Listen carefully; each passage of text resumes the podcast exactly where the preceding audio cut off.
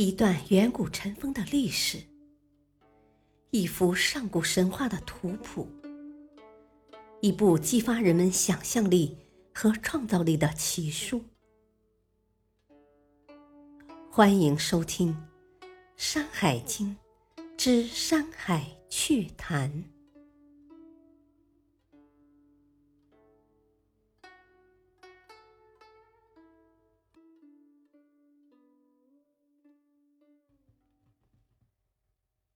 第三卷《大荒北经二》。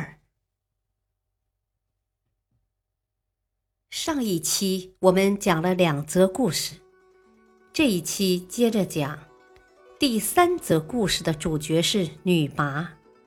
女魃是天女，或许是天帝，也就是皇帝自己的女儿。她在皇帝和蚩尤的决战中立了功。帮助皇帝止住风雨，打败蚩尤，并致使这位战神最终被杀。然而，女魃自己得到什么待遇呢？是置之赤水之北，即被流放到赤水的北方。那原因很简单，是所居不雨，给人们带来了旱灾。皇帝也真是薄情寡义。无论对功臣还是自己的女儿，似乎都应该更人性化才对。这里还要顺便说一下，女魃和应龙都是皇帝的功臣，结果都不得复上，再也回不到天上神界，被迫流放在人间，还要处处被人讨厌驱赶。真不知皇帝这个天帝是怎么当的。古书中的图赞，对于女魃有这样一首诗：“蚩尤作秋，从遇风雨。帝命应龙，原下天女。绝谋无方，所谓神武。”这首赞前两句简单描述事件，秋。大约应该做兵，而皇帝迎战的方法是派出了应龙和女魃。最后一句无论原文应该作何解释，学者们都愿意这样翻译：就是皇帝老头的谋略也没什么高明，不过是凭借着神术和武功罢了。所以那所谓皇帝和蚩尤之争。也不过是成王败寇，还是遵循丛林法则，谈不上正义非正义了。第四则故事在原文的顺序本来在前，我们放在后面说，即前面已经讲过的禹杀相柳事。禹杀相柳列了一大串理由，而且相柳死后也被污蔑。说他的血腥臭，影响了五谷生长和人民的生活。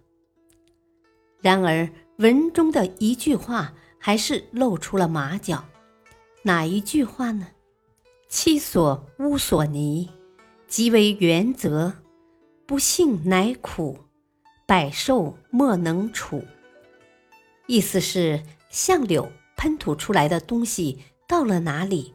哪里就成了一片泥沼污泽，那气息味道不是辛辣就是苦涩，动物们都生活不下去了。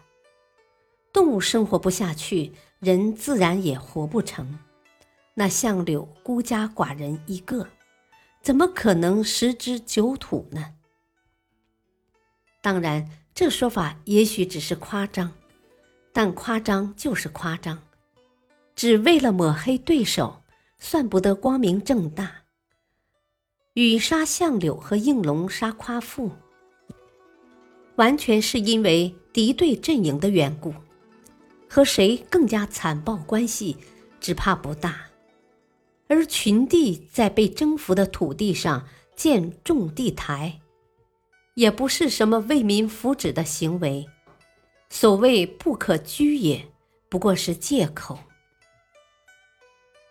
此处要加以辨析的，还有“七所屋所泥”中的“所泥”，不会是相柳自己停住七指的地方，而应该是他所屋之物淤积之处。道理很简单，谁能想象相柳停在哪里，哪里就成了沼泽呢？另外，文中说相柳自环，也就是做蛇。自相盘绕的样子，这固然和相柳蛇身有关，但说不定也是指相柳坚持独立自治，不肯臣服于大禹的缘故。故事讲完，我们来看本经其他一些值得简单说一说的事物。富于山，物产丰富，估计风水也不错，否则颛顼不会把墓葬选在那里。不过经文中却出现大物、小物两种莫名其妙的东西，是什么呢？据明王重庆说，皆殉葬之具也，也就是陪葬品。然而殉葬品和鸟类、贝类并列在一起，令人感到奇怪，难免不相信。且“大物”一词。古来含义也不包括祭器，实在应该存疑。